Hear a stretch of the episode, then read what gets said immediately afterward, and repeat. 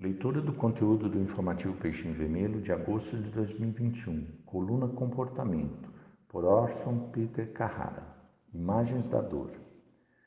Crianças paralíticas ou com deformidades variadas, inclusive cerebrais, cegos de nascença, tumores que se exteriorizam, abandono, fome, misérias morais que se expressam de tantas formas, perturbações intensas ou tragédias que se vê diariamente, expressam imagens de dor, refletindo hoje, muitas vezes, em desdobramento de arbitrariedade de ontem.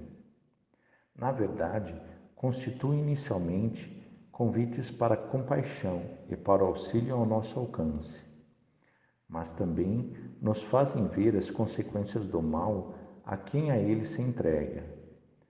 São imagens educativas para que saibamos que a lei divina não é omissa e que mais cedo ou mais tarde todos seremos chamados à corrigenda.